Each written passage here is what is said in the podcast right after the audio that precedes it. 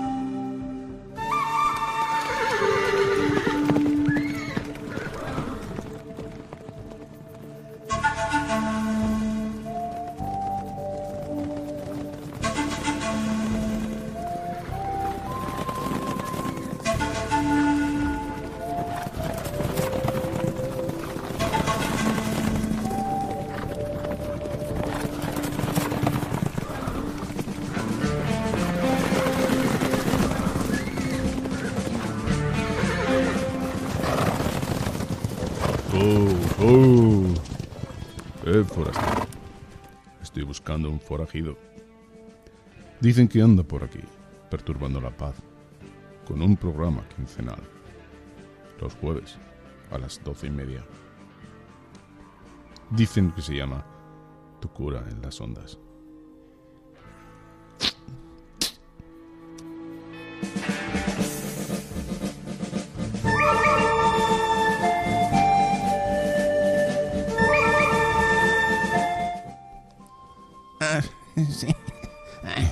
Sí, sí, sí. Ya, sí, padre Walter. Es, es, muy peligroso.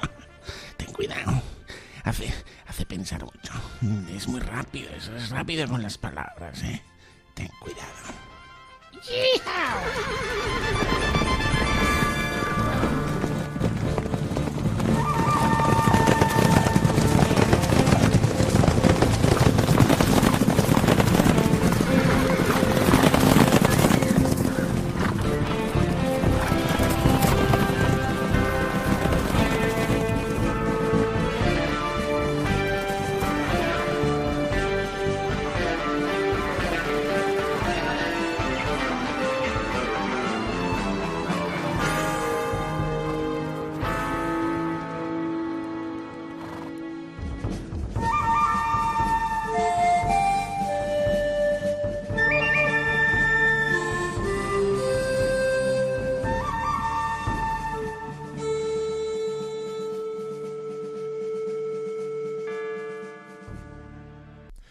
Pues así es, ya hemos encontrado al forajido, ya hemos encontrado al forastero, ya sabemos de, de qué va el tema este, que es de- del programa de Tu cura en las ondas, que gracias a esta gran casa, mm, Radio María, pues nos encontramos cada 15 días, quincenalmente, los jueves a las doce y media, y que yo estoy deseando estar contigo, ¿eh? así de claro, y espero que tú también. En caso de que no pudiera los jueves a las doce y media, porque tienes un montón de compromisos, eh, pues ya sabes que luego los puedes escuchar en Evox, en Spotify, nos encontramos en, en todas partes, ¿no? En Twitter, en Facebook, en Instagram, eh, bueno, incluso tenemos un canal de, de Telegram.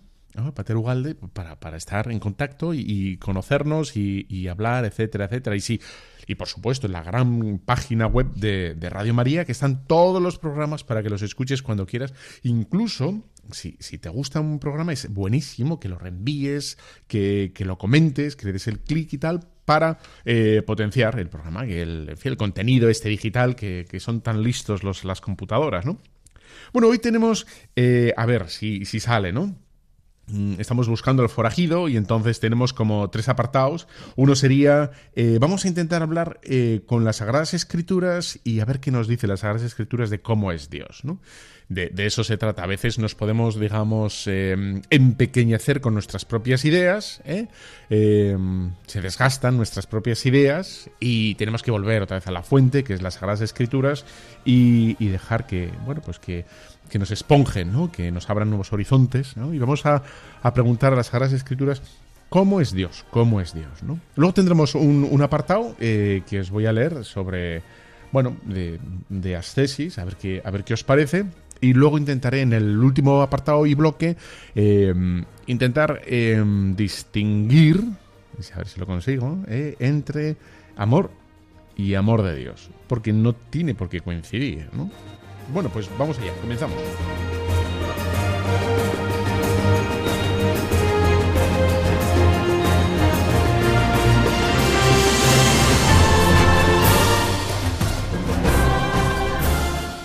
Bueno, pues ya estamos aquí y eh, vamos a hacer eh, la gran pregunta a las Sagradas Escrituras. Las tengo delante llena de etiquetas y de pegatinas para ir directamente a las citas. Y, la, pregunta que queremos hacer hoy a las Sagradas Escrituras es ¿cómo es Dios? ¿Cómo es Dios? ¿no? Bueno, ¿por qué hacer esta pregunta? Bueno, porque siempre es válida, ¿no? Nos viene también refrescar cómo es Dios, que, que bueno, que viene muy bien volver a mirar las Sagradas Escrituras y ver el corazón de Dios. ¿no? Y, por otro lado, eh, nosotros tenemos una respuesta de Dios a veces como muy occidental, eh, como el principio, la causa, y, es válido esa, esa, respuesta, ¿no? Pero es demasiado filosófica y quizá nos puede dejar, quizá, eh, digo, el corazón frío. O sea, quizá satisface el pensamiento, la razón, el comprender el cosmos, el comprendernos a nosotros mismos, pero a lo mejor todo ese conocimiento no pasa por el corazón, no lo empapa, ¿no? Y, nos puede dejar efectivamente el corazón un poco frío, ¿no? Y decir, bueno, pues, pues vamos a preguntar a las Sagradas Escrituras cómo es Dios. Entonces, de, de, todas las cosas que podemos decir de Dios, de las Sagradas Escrituras, vamos a elegir, bueno, hay que elegir, ¿no? Y, empezamos como una primerísima eh, acercamiento en el Éxodo, vamos al principio de todo, ¿no? Al principio de todo, en esos primeros, al Pentateuco, esos primeros libros, y, y se nos dice en Éxodo 34, 6, es, es, Moisés que hablaba cara a cara con Dios. Es decir, él es el primer, ¿no? El gran profeta, si se puede hablar así, eh, que nos va a decir una, primerísima definición de Dios. Y agárrate, agárrate para escuchar cómo define Moisés. Fíjate, ¿eh? donde nos vamos hace ya casi eh, pues cuatro mil años o, o por ahí, ¿no? Quizá un poquito menos, pero ya la definición tan alta que tiene de Dios. Dice, eh, el Éxodo 34.6. Moisés invocó el nombre de Yahvé.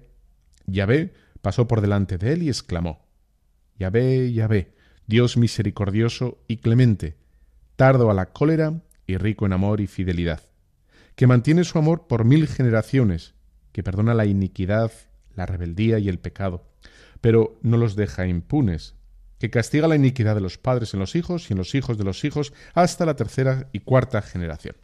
Al instante Moisés cayó de tierra de rodillas, se postró diciendo, Si en verdad he hallado gracia ante tus ojos, oh Señor, dígnese mi Señor venir en medio de nosotros, aunque sea un pueblo de dura cerviz. Perdona nuestra iniquidad y nuestro pecado, y recíbenos por herencia tuya. Respondió Yahvé, Mira, voy a hacer una alianza realizaré maravillas delante de todo tu pueblo, como nunca se han hecho en toda la tierra ni en la nación alguna. Y todo el pueblo que te rodea verá la obra de Yahvé, porque he de hacer por medio de ti cosas que causen temor. Observa bien lo que yo te he mandado, etcétera, etcétera. Bueno, sigue así, ¿no? Y dice, ¿cómo, cómo le pide, ¿no? Esa, esa gracia, ¿no? Que, que tenga piedad, ¿no? Y, y se postra ante el Señor. Y lo que dice, lo que dice Yahvé, hoy, sí, Yahvé, perdón, dice, mira, voy a hacer de ti una alianza, una alianza grande. Es maravilloso porque mm, aquí se nos dice cómo es Dios, ¿no? Es compasivo, lleno de gracia, lento a la ira, abundante en amor leal y fidelidad. Bueno, este, es como, el, modo de ser. Como ves, antes hablábamos de, Dios como causa primera, como principio, como ese punto necesario, ¿no? Ese axioma, ese para explicar el universo, para explicarnos a nosotros mismos, para que todo tenga coherencia y sentido. Y está muy bien. Pero aquí se nos habla de Dios no tanto desde un punto de vista, digamos, filosófico, sino que es más, más un todo, ¿no? Porque se nos habla como efectivamente un ser personal, que es compasivo, que está lleno de gracia. El otro, la otra definición, la de los filósofos, pues eh, no, no, llegamos al adentro, a cómo es Dios por dentro, ¿no? Y sin embargo, las Sagradas Escrituras efectivamente se, se, le, se, le, conoce y se le reconoce a Dios, ¿no? Por cómo reacciona, por cómo siente, por cómo entiende las cosas, ¿no? Y qué es lo que quiere. Bueno, aquí como ves, hay una de las, y aquí me voy a centrar un poquito hoy, eh, en fin, contigo, es, eh, se nos dice, compasivo y lleno de gracia. Lleno de gracia, esta palabra, la gracia, ¿no? Que hemos hoy escuchado tantas veces, tantas veces, y a lo mejor se ha quedado un poco desdibujada, eh, ha perdido como frescura, ha perdido, digamos, contraste, fuerza, ¿no? Viveza. Y, vamos a, repasar un poquito, ¿no? Para entenderla mejor, eh, la, palabra gracia, que mm, en el Antiguo Testamento eh, se, utiliza, o sea, es Hanun, ¿no? Que, significa, tiene un, montón de matices, la palabra Hanun, que es favor, que es deleite, que es gracia, que es don, ¿vale? todo eso es a la vez, es deleitoso. Dice, en los Salmos, por ejemplo, se dice que, que un bueno, pues que un buen profeta o, que un poeta eh, es bueno es si tienes los labios de gen, ¿no? Es decir, que tiene, eh, si, es, eh, es capaz de deleitar, si es habilidoso, si es favorable al corazón de los que le escuchan. Es decir, un poeta lo que quiere es mover los corazones, ¿verdad? Entonces se dice, un buen poeta es el que, el que es capaz de, tener ese, ese don, esa, ese favor en sus labios. ¿no? En Proverbios 1.9 eh, se nos dice que, el, que tiene gen, ¿no? el que tiene gracia, favor, el deleitoso, eh, hace referencia al que entrega algo ¿eh? En este caso ya no es, digamos, una habilidad, como puede ser el componer una poesía, sino el que entrega algo con, con gusto, el que entrega algo con gusto, con deleite, con en fin, con ganas, digamos, ¿no? El que lo entrega con favor, no lo entrega por entregar, como quien, no sé, ¿no? A ver, tienes que compartir con Manolito la mitad de la tarta que te ha traído la abuela, sino, bueno, pues en fin, tengo que compartir, ¿no? Sino todo lo contrario. ¿eh? El, en Proverbios 1.9, que, a ver si, no, no lo tengo aquí, pero dice así, em, escucha, hijo mío, la instrucción de tu padre.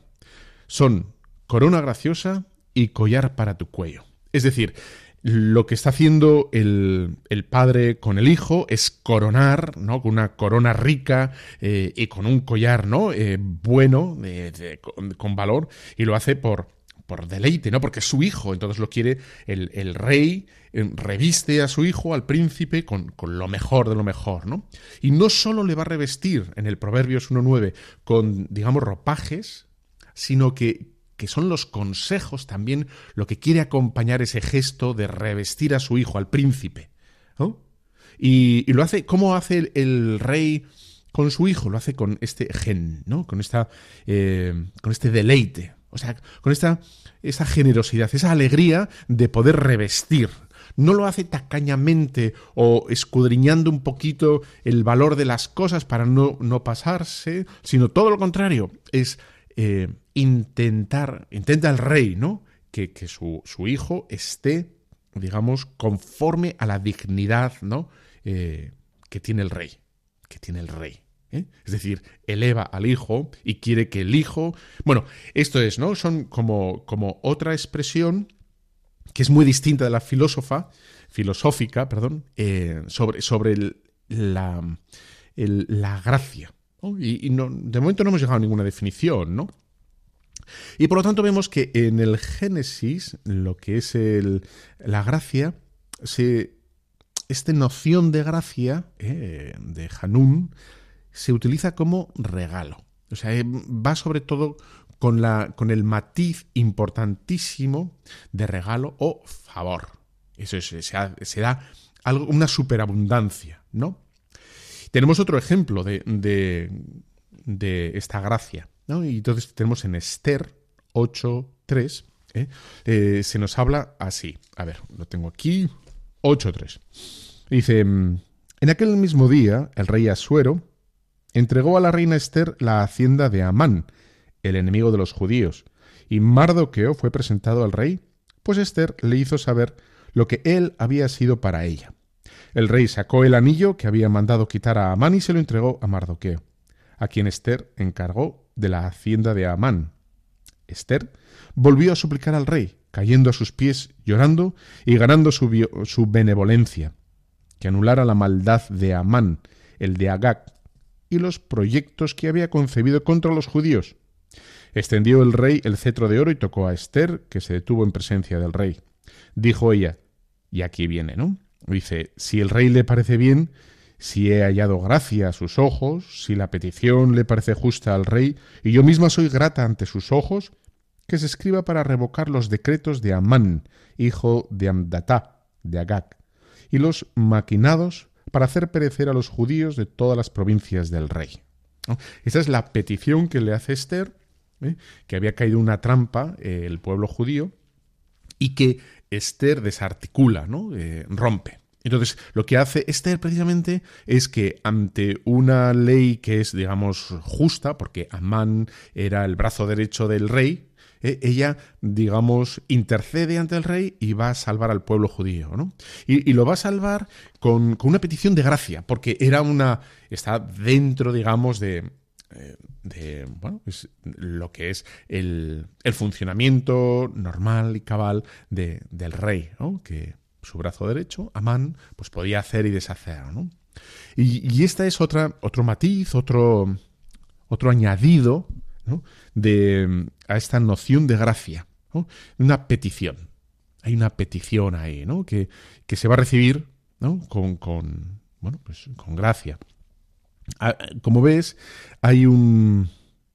hay una, digamos, un, un algo que hay merecido, es decir, hay una norma que Amán ha establecido para el pueblo judío y que, aunque estaba establecido que tenía que ser así, eh, la gracia es algo más que la justicia, ¿no? Va a superar la justicia y va a conseguir un bien mayor, ¿no? Que es el perdón, es que la benevolencia del rey hacia los judíos. Esto se ve muy bien, por ejemplo, también en, en Jacob, ¿no? Cuando sabes que, que Jacob le roba la primogenitura a Esaú. ¿no? Esaú se supone que es el mayor y el que tenía que heredar los favores de Dios. ¿no? Y, es Jacob el que, con, ayuda de su madre, le roba, eh, fíjate, le roba a su hermano mayor todas las promesas eh, que, venían de su padre, de Isaac, ¿no? Y Isaac es el que es engañado cuando es muy mayor, muy mayor, y, le da sin querer, ¿no? Engañado. Todo lo que debía ser de Saúl se lo da a Jacob, ¿no? Entonces cuando Esaú se da cuenta, eh, Jacob tiene que huir, se va. Entonces, ante esa huida de. Bueno, que, hace Jacob, al cabo de 20 años, que no es poco, ya aburrido de. Bueno, de, estar fuera de su patria, de su país. Entonces, eh, lo que va a hacer Jacob es volver a su hermano Esaú, ¿no? Y le va a pedir precisamente no justicia, ¿no? Si, si fuera justicia, se lo tiene que cargar, ¿no? Lo tiene, lo, tiene que matar o que le devuelva la primogenitura. Y aquí lo que le pide eh, eh, Jacob a Esaú es la gracia. La, gracia, ese favor. Le pide ese favor que está por encima de la justicia, que está más allá de lo, de lo que debiera ser, de lo dado. Bueno, tú has hecho esto, pues tienes que dar. Y que, y que consigue, ¿no? Es eh, ese, ese don bueno, pues que es un exceso, ¿no? Es un, una superabundancia de, misericordia. Bueno, pues por acá, por aquí viene un poco lo que es la noción de, gracia, ¿eh? o, la noción de, de, lleno de gracia de Dios. Es algo que es favorable, algo que es bueno, deleitoso, algo que se da con generosidad, algo que se da con alegría, algo que se da aunque en justicia no se debería dar, ¿no? Pues eso es la gracia en el Antiguo Testamento, ¿no? Algo que excede a, a lo debido o a lo quizá esperado incluso, ¿no? A lo que uno podría esperar en la petición, ¿no? Eh, en, el, en, el, Génesis, y ya, ya termino, ¿eh? cuando, por ejemplo, hemos visto, ¿no? En, el exceso, si iba a decir yo. No. En el, ah, em, en el Éxodo eh, se nos habla de, cómo cuando Dios rescata al pueblo judío de Israel y el pueblo de Israel al cabo de un tiempo lo único que va a hacer es eh, hacer un becerro, ¿eh? lo que Dios hace, primero les, les castiga, ¿no? les, le deja bien claro que no quiere ningún tipo de idolatría, pero inmediatamente después lo que hace es, em, es decirles que les promete su presencia. Es decir, en vez de decir, se acabó lo que se daba, yo me voy, os dejo solos, lo que va a hacer Dios en ese exceso, en, ese, en esa gracia, es eh, prometerles algo que, no estaba en principio eh, prometido, sino que va a haber un exceso, ¿no? Que es, bueno, yo voy a estar con vosotros, ¿no? Incluso dice en Isaías 30, 18, fíjate lo que dice Dios del pueblo de Israel, que en el fondo todos tenemos un, ¿no? Somos, estamos ahí, tú y yo, ¿no? Dice eh, el Señor, a ver, lo tengo aquí. Em, Éxodo 30, 18, dice, porque así dice el Señor Yahvé.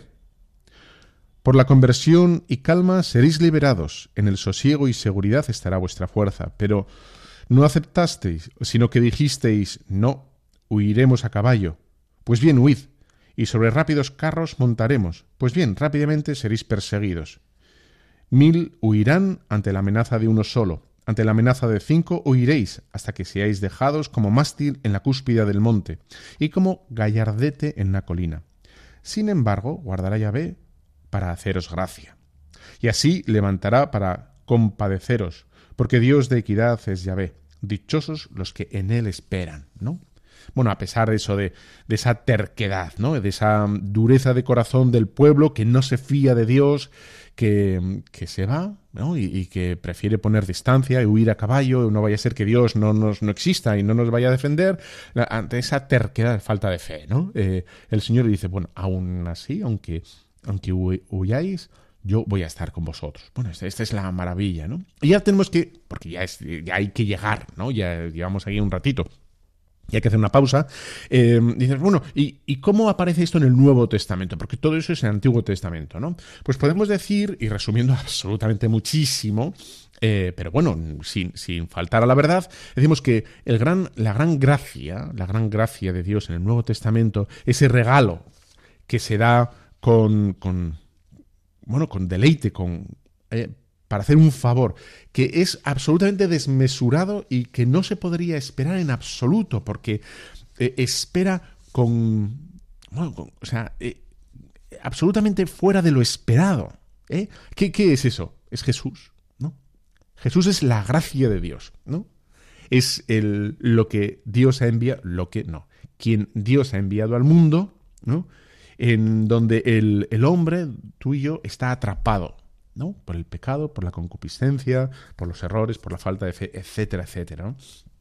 Y eso es lo que dice precisamente el Nuevo Testamento, Efesios 2.8, ¿no? Eh, San Pablo dice, Dios es rico en misericordia y por su gracia nos ha rescatado. Por su gracia es por su benevolencia, por su cómo se deleita en revestirnos, en darnos absolutamente, aunque no lo merezcamos, ¿no? Nuestra pobreza, nuestra desnudez, Él nos reviste con joyas, ¿no? Con esa, esa vestidura, mm, iba a decir imperial, ¿no? Es la, vestidura de la gracia, que es Jesucristo mismo, ¿no? Que es la, la gracia de Dios. Jesucristo nos reviste con, con el misterio de su, de su vida, de su muerte y de su resurrección. Lo único que tenemos que hacer nosotros es creer creer en Jesucristo, ¿no? Y vivir, por tanto, ¿no? ¿Cómo sabemos que, creemos? Si lo vivimos, ¿no? Y, ya está, ¿no? Incluso cuando nos aferramos a nuestros fracasos, ¿no? La gente, la, bueno, que ahí estamos todos un poco, ¿no? Pensar que no podemos cambiar, que esto es muy difícil, nos aferramos a nuestros pecados pensando que yo ya no tengo solución, esto es imposible, etcétera. Bueno, pues aún así el Señor, ¿no? Nos regala eh, bueno, esa, esperanza de que sí, de que podemos cambiar, de que podemos mejorar. Es, no es tanto mirarnos a nosotros mismos, sino mirarle a Él, ¿no? La maravilla de Dios. Ahí está, ¿no? Esto es, esto es lo que, lo que bueno, nos da tanta, tanta alegría o tanta, tanta fuerza, ¿no? Para seguir. Bueno, pues esto es lo que dice las Sagradas Escrituras, ¿no? De una de las cosas que, dice las Sagradas Escrituras sobre Dios, ¿no? que es eh, lleno de gracia, es decir, lleno de favor, lleno de deleite, de darse él mismo a nosotros, ni, ni más ni menos. Venga, vamos a hacer una pequeñina pausa, enana, y, y volvemos ya mismo. No te vayas porque te espero, ¿eh? Bueno, la canción mm, que te voy a poner es de Moonford Sons y lo que viene a decir efectivamente es que hagas lo que hagas, yo te voy a esperar. I will wait. Eh, te esperaré, me encontrarás. Y yo creo que se puede dar la vuelta, ¿no? Es lo que hace el Señor, o sea, está, ¿no? Bueno, no es pasivo, el Señor no se queda quieto, ¿no? El Señor nos busca, pero sí que es verdad que, que bueno, se mantiene su fidelidad. Vamos allá. Vamos con Moonford Sons.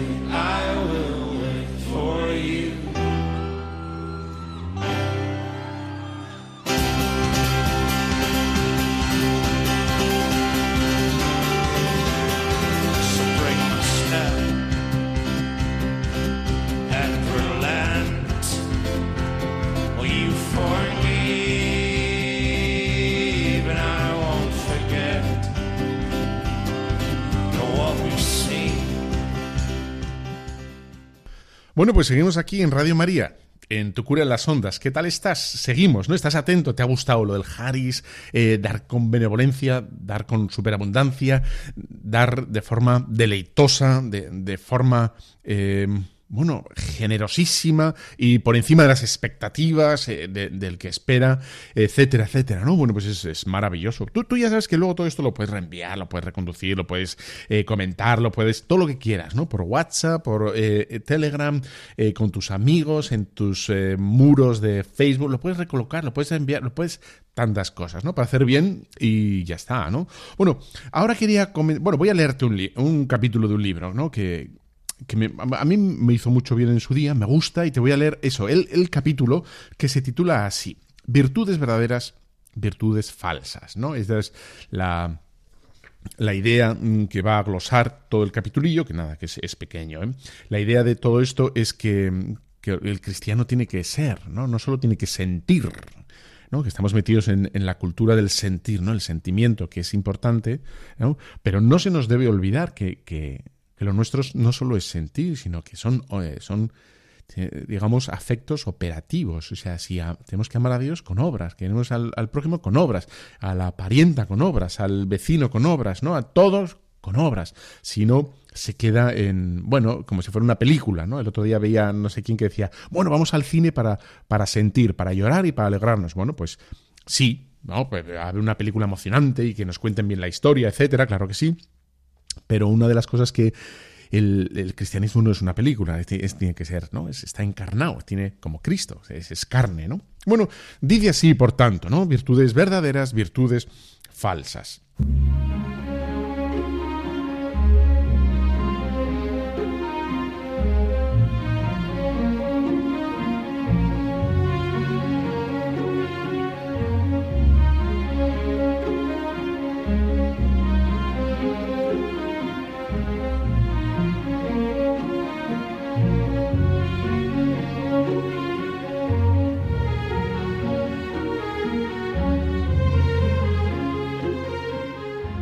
Cuando las almas dan los primeros pasos por el camino de la vida espiritual, le suele ocurrir como a aquel chiquillo que, habiendo sembrado con un ángulo del jardín de su casa, con las últimas luces de la tarde, una semilla de trigo o un huesecillo de albaricoque, corre al mismo lugar al día siguiente, muy temprano, ya con la esperanza de encontrar allí una espiga dorada o de poner gustar los maduros frutos del albaricoque.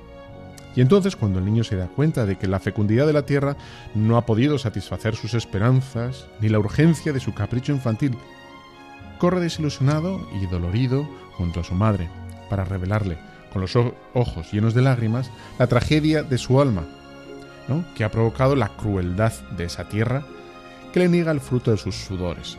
Y la madre sonríe con ternura. Pues igual que el niño busca la espiga o pretende que la tierra le dé albaricoques, después de una noche de espera que le ha parecido un siglo.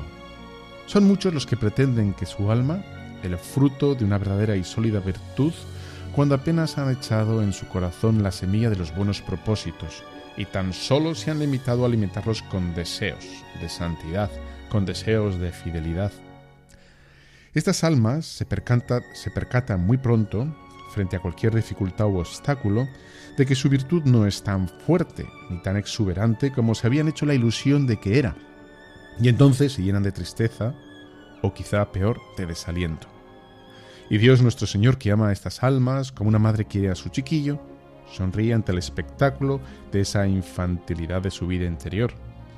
Es absolutamente necesario, amigo mío, que desde los primeros pasos de nuestra vida interior nos habituemos a buscar las verdaderas virtudes y aprendamos a evitar las falsas, es verdad que has empezado, y que has empezado bien. Es verdad que el Nuk Coepi, empiezo ahora, ha resonado generosamente en tu vida. Pero también es verdad, y a veces lo olvidas, que las virtudes, los hábitos operativos buenos, requieren para ser verdaderos tiempo y fatiga, lucha y esfuerzo. Los buenos propósitos, los enardecidos de deseos, no son suficientes para conferir solidez a las virtudes y para hacerlas verdaderas.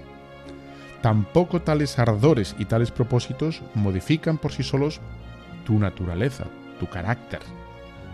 Para que tus virtudes sean sólidas y para que tu naturaleza y tu carácter se transformen, es necesario que el esfuerzo y la lucha perseveren durante todo el tiempo, el periodo de trabajo de brega que es tu vida.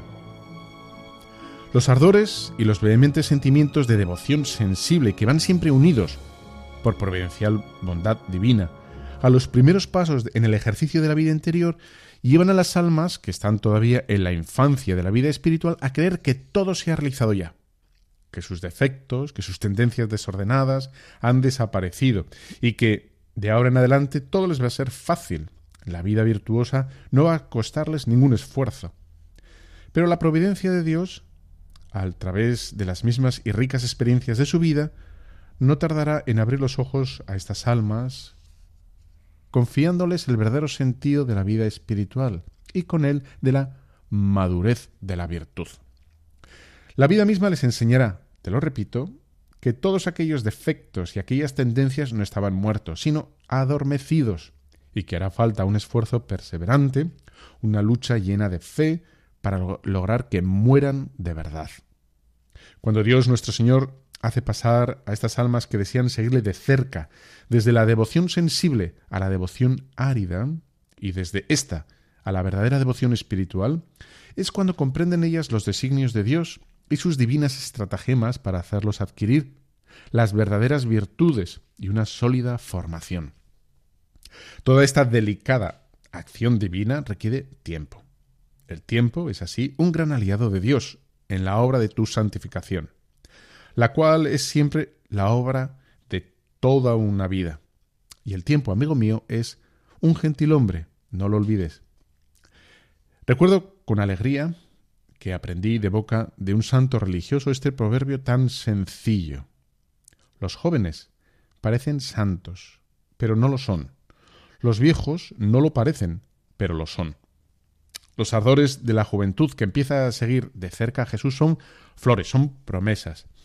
Pero el trabajo sereno, profundo, intenso, de las almas en servicio de Dios es fruto maduro y sazonado, es eficacísima realidad. Querer una santidad sin esfuerzo, buscar una virtud sin pruebas, sin luchas, sin batallas ni derrotas, es un sueño de juventud que no resiste a la experiencia consumada de la verdadera vida espiritual. Hay en cambio virtudes que se afirman en medio de las dificultades, virtudes que con esfuerzo y merced del paso del tiempo llegan a reinar, virtudes que después de muchas luchas y victorias adquieren la prontitud, la facilidad, la constancia propia de las verdaderas virtudes, Todas estas características, unidas al gusto espiritual por el ejercicio de los actos virtuosos, son las pruebas y el sello que nos hace reconocer por verdadera una virtud. Y es precisamente para que tú, hermano mío, alcances esta meta por la que Dios nuestro Señor pone a prueba tu oración con estas arideces, tu apostolado, con esa aparente esterilidad, tu humildad con las humillaciones, tu fe y tu confianza con las dificultades, tu paciencia con las tribulaciones, tu caridad con los defectos y las miserias de los demás, y también con la contradicción de los buenos. De todas estas dificultades de tu esfuerzo convencido y prolongado en el tiempo y de tu serena paciencia, han de nacer y fortificarse las verdaderas virtudes. Permíteme que insista. Con vuestra paciencia poseeréis vuestras almas, a costa de vuestra paciencia, adquiriréis la santidad. Dios nuestro Señor no quiere que tus virtudes sean flores de estufa, serían falsas. Todas las consideraciones que hemos meditado juntos nos enseñan el camino que conduce a las verdaderas virtudes y nos enseñan también que las virtudes, cuando son verdaderas, poseen una intrínseca solidez que no depende del estímulo o de los apoyos externos. Las virtudes verdaderas se ambientan en el mundo sin confundirse con él y se confirman en el mundo y en medio de las dificultades como los rayos de sol que hierren el, barro, el barro y lo secan sin mancharse. Las virtudes dan unidad a la vida de las personas que las ejercitan. Las falsas virtudes conducen a esa separación que es tan temible entre la práctica de piedad y la vida de cada día. Las falsas virtudes forman compartimentos estancos en la conducta cotidiana y no pueden así regar por falta de fecundidad toda la vida de la persona. Hay personas que son aparentemente buenas en algunas circunstancias, en algunos momentos del día o de la semana, por costumbre, por comodidad o por debilidad. Las falsas virtudes son fango dorado que visto de lejos parece oro, pero que cuando se coge con la mano se ve inmediatamente, por, por falta de peso, que ese oro es falso y basta un ligero arañazo para poner al descubierto el fango que os oculta bajo ese ligerísimo velo de oro. En cambio, las verdaderas virtudes son oro, oro puro, sin escorias, aunque algunas veces ese oro puro esté manchado por alguna salpicadura de fango, oro sucio, pero de fango. Pero el Señor coge entre sus manos ese oro puro, quita esas manchas con sus manos divinas, para que brille el precioso metal con todo su resplandor. ¿Qué te ha parecido? Bueno, pues fantástico. Una pequeña pausa y volvemos ya.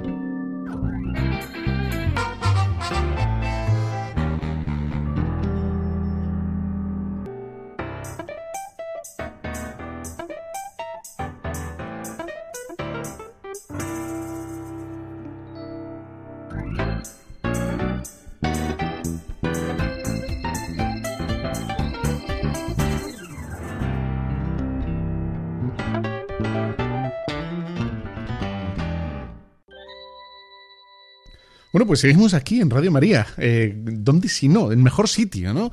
Te damos noticias, te damos información, te damos formación, te damos todo, constantemente. Buena música, eh, en fin, de todo. Te voy a contar un chiste que me han contado hoy. Eh, bueno, en fin. Eh, si, si, quieres matarme, me matas. Entonces dice el abuelito que está hablando con el niño, ¿no? Y él está en la calle y le dice, mira, cuando yo tenía tu edad, con un euro. Entraba al supermercado y salía con un montón de cosas. ¿eh? Salía con patatas, con Coca-Colas, con, con, carne, con, en fin, leche, con un montón de cosas. Y entonces el niño va y le dice, sí, abuelito, pero entonces no había cámaras de seguridad. Bueno, en fin, da igual. Entonces, seguimos, seguimos con el programa. Entonces, las, esta, bueno, ya sabes, ¿no? Que eh, es bueno que, que, interactúes con las páginas web de la página web de Radio María, ¿no? Radio María Punto es. Y luego con, con, cualquier programa, el programa que más te guste, que están todos colgados por ahí, ¿no? En la página web. Y luego este en particular, que es Tu Cura en las Ondas, que lo puedes encontrar luego Tu Cura en la Red, lo encuentras en Telegram, en Spotify, en Evox, en Facebook, en Twitter, en todas partes, ¿no? Pater Ugalde, un canal de Telegram para ti para estar conectados, ¿no? Para, para escucharnos. Bueno, este último bloque que es, me parece muy interesante y, hay que estar un pelín atento, ¿eh? Porque hay un pequeño, hay un pequeño matiz, hay un twist, ¿no? Hay un pequeño giro que me parece interesante observarlo y, verlo, ¿no? Bueno, digo esto porque va a parecer un, como un juego de palabras. Y, no quiero hacer un juego de palabras, pero es la situación en la que estamos, ¿no? Entonces, y empiezo, ¿no? digo, claro, si yo digo santidad, santidad de vida, santidad de una persona, santidad, la, la santidad de Dios, ¿no? El tres veces santo, lo dice Isaías, ¿no? El santo, santo, decimos en misa, ¿no? El, el trisagio, santo, santo, santo es el Señor. Es perfectamente santo, absolutamente santo. Bueno, pues eso, nosotros, con nuestro pequeño cerebrito, hacemos una traducción que es verdad y decimos santidad es igual a amor absoluto, ¿no? El amor de Dios. Y es verdad, ¿no? Esta, esta ecuación, eh, la santidad es, el amor de Dios, es verdad, ¿no? es tal cual. Pero, y aquí viene el juego de palabras que hay que tener cuidado y a, a donde me meto, me voy a meter ya en, en el charco, eh, es que eh, el amor no tiene por qué ser santidad, ¿vale? Aquí ya uno seguro que has torcido el morro. Has parado eh, enfrente en del semáforo, has dejado de batir los huevos eh, para hacer luego eh, un revuelto estupendo de, setas con un poquito de ajito, de, de, ajos verdes, de tallo de ajos verdes. Hay que hacer, eso está riquísimo ahora. Por lo menos como, o sea, luego con un poco de, de pan tostado, ¿no? Y le echas el... Pero de momento has dejado de batir porque has dicho, ¿qué ha dicho el cura? Y dices, mira, Pater Ugalde ha dicho esto, ¿no? La santidad de Dios efectivamente es el amor de Dios, ¿no? Pero hay que decir que el amor no tiene por qué ser la santidad. Es decir, el amor que, tiene eh, de forma natural, de forma natural, ¿no? Una madre por sus hijos, mmm, un padre por sus hijos, una persona por su trabajo, por su eh, familia, por su patria, por lo que quieras, algo noble, no tiene por qué ser santo, ¿no? En sí mismo, es una cosa natural, es, un impulso natural de la naturaleza. Claro, si es natural es de la naturaleza, évidemment, ¿no? Entonces, ¿cuál es el problema? El problema es que venimos arrastrando desde la ilustración, ¿no? Que um, ha hecho una equiparación por, una serie de cosas, ¿no? Um, ha hecho de la religión algo práctico, ¿no? Y ha hecho algo práctico. Como, como no se puede entender el misterio, o sea, tú te acuerdas, ¿no? La ilustración, eh, la razón tiene que entenderlo todo y lo que no se entienda, pues tiene que estar fuera. ¿No? Claro, la razón se da cuenta que hay un montón de religiones que siempre han existido y que la religión cristiana, bueno, pues tiene un papel, ¿no? Entonces dice, claro, la religión sería para la ilustración, para estos racionalistas que no, que no creen, no tienen fe, ¿no? dicen, bueno, pues la religión, ¿a qué la reducen? La reducen, esa es la palabra, la reducen, la, en fin, le cortan una, la parte importante, ¿no? Eh, la reducen a una moral, a ser bueno. Claro, que, que es una parte que es verdad, ¿no? Pero como digo, es reducido. Falta, aquí falta algo, ¿no? Entonces el problema es que eh, actualmente, eh, bueno, la, la, religión, por tanto, de la ilustración, la que está viviendo la mitad de la gente bautizada, es que eh, no haría falta los sacramentos. Es decir, la gracia de Dios, lo que Dios ha venido a darnos, que es decir, su salvación a través de los sacramentos, ¿no? a través de... O sea, Jesús murió para salvarnos. él lo dice, ¿no? Y, en la consagración lo decimos, mi sangre derramada para... ¿eh? Tenía un sentido, ¿no? Para el perdón de los pecados, ¿no? Bueno, eh, claro, vemos que, que si se predica mucho y, si lo, podemos ver, ¿no? Eh, pues si se predica mucho la moral, solo la moral, no se puede hacer esto, hay que hacer esto. Hay que, lo que hay que hacer constantemente, ¿eh? Que tenemos que querer, tenemos que hacer, ese que es verdad, pero es la, la mitad, la mitad, y quizá te diría que no es lo más importante, ¿eh? es la consecuencia, ¿no? Entonces, el, Cristo no aparece en la predicación y si aparece, aparece como un modelo, ¿no? Algo así como Nadal. Nadal es un modelo para los tenistas, para los que quieren aprender a jugar tenis. Oye, mira, ¿te das cuenta cómo le pega Nadal? ¿Cómo le hace? ¿Cómo la resistencia? ¿Cómo? Bueno, eso es un modelo, ¿no? Pero... Y Cristo sería parecido, ¿no? ¿Te, das cuenta cómo Cristo ha perdonado? ¿Te das Cristo cómo ha ayunado? ¿Te das Cristo cómo ha madrugado? ¿Te das Y eso es una parte que es verdad. Pero es un modelo externo. Nosotros decimos que, que y aquí está como el, misterio, ¿no? Que la razón tiene que dar un salto y se tiene que creer, y es que Cristo habita en mí. Cuando estoy en gracia de Dios, Cristo habita en mí. Y es Él el que opera en mí. Esa es la, la, la trascendencia, la gracia divina. que Jesucristo, por su muerte, por su resurrección, no es solo un ejemplo externo como puede ser Cicerón para los artistas o para los poetas o pudo ser eh, Gandhi para los pacifistas. No, no, no, es mucho más. ¿no? Eso es lo que, lo que hace falta fe para esto. ¿no? Bueno, entonces, el, lo que vemos es que eh, para hoy, para, para, la, para mucha gente, eh, la religión es, por tanto, prescindible. Porque si la, la religión es una moral, es lo que hay que hacer, bueno, yo no necesito el Evangelio, ciertamente, para hacer cosas buenas. O sea, la madre sabe querer a sus hijos sin el Evangelio. El marido se supone que se ha casado por, porque ama a su esposa. Para eso no necesitas el Evangelio. ¿no? Y, lo que estamos viviendo ahora sería una religión natural. Una religión natural que ni siquiera sería religión porque, porque no busca a un Dios trascendente, ¿no? Busca, busca ser bueno, cosa que es ser bueno, como comprenderás, es una cosa buena, es muy bueno ser bueno, pero eh, la religión cristiana es más, ¿no? Es mucho más que eso, ¿no? Bueno, entonces ves como la santidad de Dios es el amor eh, absoluto, perfecto, que se nos brinda, se nos regala, pero no quiere decir que, que todo amor que exista que cualquier amor que, encontremos sea, sea, el amor de Dios. ¿no? Es decir, hay una... Mm, tenemos que dar un salto, ¿no? Eh, la santidad no es algo natural, que Dios haya creado. ¿no? La santidad es Dios. Entonces, Dios, de alguna manera, es trascendente ¿eh? y, y, su gracia eh, la, tiene él y la regala a través de los sacramentos. Está en su iglesia, ¿no? Está en los depósitos de la iglesia, ¿no? Entonces, claro, si vemos, ¿no? ¿Cuál es la, la solución para, para, entender esto, ¿no? Lo del amor humano, de lo del amor a Dios, ¿no? amor de Dios, el amor humano. Entonces, ¿el amor humano no es el amor de Dios? Pues no, no. Y el amor, el amor de Dios pueden manifestarse en el amor humano, pero en principio, vamos a dejar un poco como claro, no tiene por qué, ¿no? El amor humano sería una cosa y el amor de Dios sería otro, ¿no? Claro, entonces tendremos que decir, hay dos tipos de amores. Hay un amor humano y hay un amor que es divino. Pues tendríamos que decir en principio que sí, ¿no? ¿Y, y por qué? Porque tenemos que salvaguardar, tenemos que, que defender la radicalidad, la novedad la novedad ¿eh? de, del amor de Dios.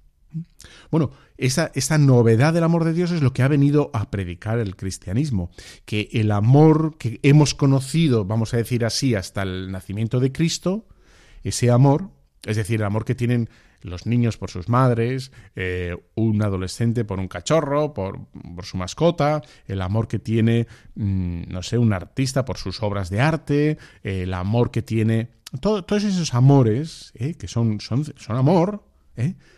no expresan en absoluto correctamente el amor de Dios, ¿no?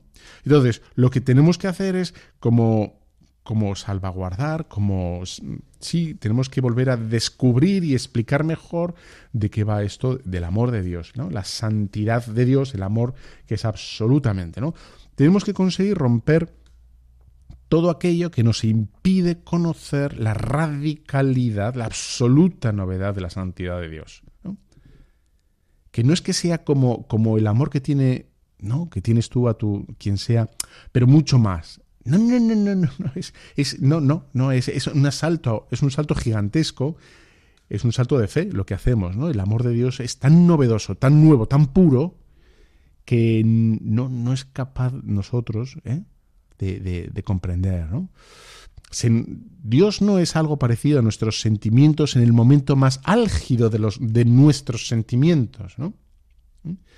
Eh, no es que ame mejor que nosotros, sino su amor es, es, bueno, infinito, es inconmensurable, es perfecto, es eterno. No, no tiene falla, no tiene, eh, no tiene mancha, no, no tiene debilidad en, en, ningún momento, es, es fuerte, ¿no? El, nuestro eh, es una sombra, es pálida, ¿no? Y, aquí viene esto, ¿no? El amor de Dios es para todos, ¿eh? es para todos, y, no es como el nuestro, no es como el nuestro, ¿no? Claro, ¿cómo podemos entender mejor este amor nuevo de Dios? ¿no? Entonces, tenemos que intentar como desvincularlo de nuestros sentimientos, porque nuestros sentimientos son muy pobres, pero tenemos que estar convencidos que son muy pobres, ¿no? Muy pobres. ¿No? expresan suficientemente, correctamente, lo que es el amor de Dios. ¿no? El amor de Dios es, por tanto, originario, es anterior a nosotros mismos. Es anterior, ¿no? Y no empieza en nosotros. Es decir, cuando nosotros nos damos cuenta que amamos o amamos, y dice, ahí está. No. mira, ese sentimiento que tengo tan bueno. No, no, no. Dios es previo. ¿eh? Absolutamente previo. Es decir, Dios no es deducible ¿eh? de mis sentimientos. Yo no puedo llegar a Dios a través de mis sentimientos. Porque mis sentimientos son una nada, ¿no? Nada. Es que no hay comparación. Iba a poner el de la luz de una luciérnaga con, con el sol, ¿no? Pues, pues eh, hay, hay, un, hay, una. Uno podría hacer una, una regla de tres. Son, mía, el, el sol son 12.230 billones, ¿no? Eh, y ya está y veces más que una luciérnaga. Y dices, pues no, no, el salto es infinito, ¿no? Entonces, por eso hay que la radicalidad, ¿no? La radicalidad em, consiste en que el amor de Dios ¿eh? es capaz de crear, y eso es, y es importante, de crear, ¿no? Y tú estás pensando seguramente en la creación, sí, pero lo más importante es, es que eh, Dios crea, el amor de Dios crea una relación crea una relación. Y la relación significa dos personas. ¿eh? Eh, por qué? Porque hay que tomarnos el amor de forma radical, el amor de Dios de forma radical. Es decir, que eh, solo tiene sentido el amor en cuanto que, que amor. ¿no? no para conseguir educar, ¿no? A veces podemos hablar, ¿no? del amor necesario para educar un niño, para llevar bien una empresa o para llevar una vida correcta, eh, ¿no? El amor a uno mismo, etcétera. No, no, no, sí, o sea, eso se puede decir, pero la radicalidad del amor de Dios ¿eh? es, es, que precisamente lo único que tiene sentido ¿eh?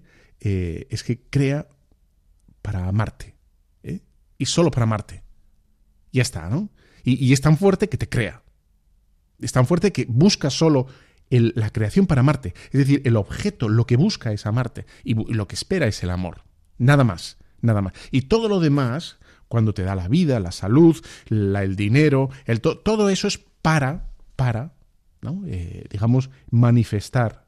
No, no lo quiere en sí mismo. Por eso los santos eh, desprecian todo eso o utilizan, mejor dicho, todo eso sin apegarse a los bienes o los utilizan, ¿no? Los santos, los, los caballos, los dineros, los palacios, los eh, y doran, doran eh, un retablo y doran un... Estoy pensando en el cura de Ars, ¿no? Que, hizo una capillita, una, una, capilla lo más rico que pudo, ¿no? Pero, pero no porque amaba el, oro, sino porque todo eso quería expresar el amor, ¿no? Y, y es así. O sea, Dios el, amor de Dios es tan radical que es capaz de crear una historia contigo. Ahí está la, absoluta novedad, ¿no? Crear una historia contigo. Y aquí está, ¿no? Eh, la separación, la, gran separación, ¿no? Dios quiere, te espera a ti. Te espera a ti. Y aquí se jerarquiza todo lo demás, porque te espera a ti. No espera tanto tus obras. Es verdad, me dirás, y tienes razón, ¿no? Pero las obras van a expresar mi amor. Sí. Pero lo que espera en el fondo eh, el Señor es el, tu entregar, ¿no? Es eso, eh, tu, entrega. Tu, entrega, eh, tus disposiciones internas, porque a lo mejor no puedes entregarle nada, porque a lo mejor estás en la cama enfermo, porque a lo mejor eres pobre, porque a lo mejor yo qué sé qué. O sea, pero lo que quieres, la totalidad del corazón, esa disposición interna, decir, toma, ¿no? Y luego eso se expresará en, en lo que hagas, ¿no? Pues no, no se puede eh, insultar, hay que querer, hay que dar, hay que eh, olvidar, hay que... Todo eso es secundario porque va a expresar, digamos, esa, esa radicalidad, esa absoluta radicalidad del amor de Dios, ¿no? Que es previo a nuestros propios sentimientos, que solo busca, solo quiere el amor y es capaz de salir y de, crear una historia. Y, lo que hace el amor es eso, ¿no? Es crear una historia entre dos personas, un vínculo. Y esa es la maravilla, esa es la novedad, ¿no? Y es lo que eh, cuando dos y aquí eh, uno ya empieza a rebajar porque pone los ejemplos humanos, ¿no? ¿Qué es lo que importa en un matrimonio? Pues nada más que el amor de ellos, ¿no? Ni la casa, ni la salud, ni la juventud, ni los logros, ni, ni los trabajos, ni los títulos, ni nada de nada, nada, ¿no? Es, ahí está la radicalidad que nosotros perdemos de, vista tantísimas veces, tantísimas veces. Bueno, como ves es un, un tema precioso, ¿no? Pero no queda más tiempo. Es que es el tema. Bueno, nos encontramos en las redes sociales. Ahí estamos. Y ahí eh, comentáis, preguntáis y lo que te la gana en Telegram o yo qué sé, donde quieras, ¿no? Hay que irse, hay que irse, hay que seguir con la vida. Bueno, espero que te haya, que te haya eh, bueno, ayudado todo esto para disfrutar y gozar de tu fe. De la mía también, claro, es la misma. Y te dejo con la bendición de Dios Todopoderoso, Padre, Hijo, Espíritu Santo, descienda sobre cada uno de los super oyentes de Radio María. Un fuerte abrazo. Han escuchado Tu cura en las ondas con el padre Íñigo Ugalde.